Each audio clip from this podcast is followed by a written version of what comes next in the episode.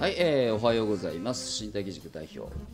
内田でございます。はい、おはようございおはようまごすざい。ます。いかが皆さんお過ごしです か。はい、なかなかね、10月になりました が、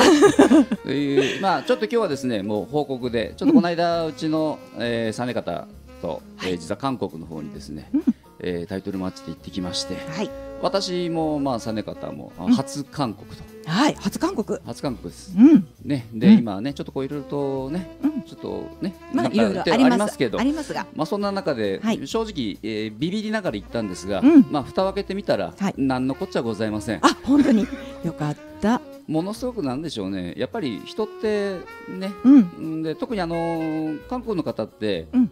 すごくねいいものはいいってうんはっきり言うんですよね、なるほどね。ですから本当にね人ってなんでしょうね思い込みと偏見と、うん、うん、まあなんこ国内でもそうなんですけどねうんあの大した話したことない人を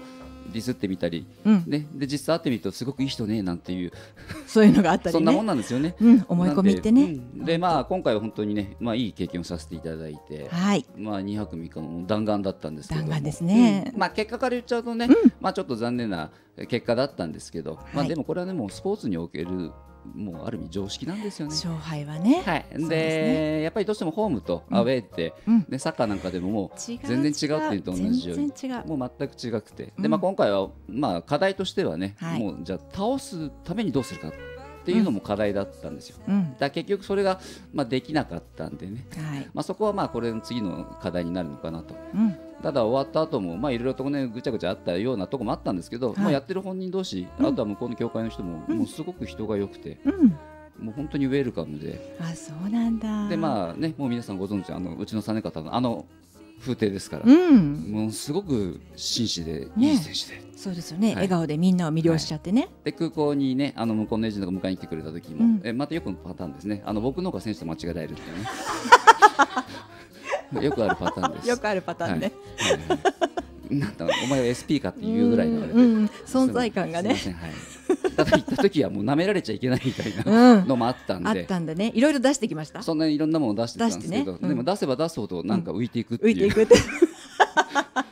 で試合前のついてもう本当についてバタバタでホテルに着いてすぐ検量があって何があってで、まあ、ルール説明会あってでで実は外国人選手はうち日本とあと中国の選手がいて、はいはいまあ、簡単に言ってしまうと韓国、中国、日本とのこうっていうようなイメージのもあってで向こうでやっぱものすごい大きな大会だったらしくてねうんだから向こうの選手の方が多分逆にやりにくかったのかなとあーなるほどね絶対に向こうは負けられないんで。まあそうよねホームですからねそうなんですよね、うんでまあどちらかというと実は今回の試合もうん一番最初はね、その選手じゃなかったんですよ、うん予定では。うん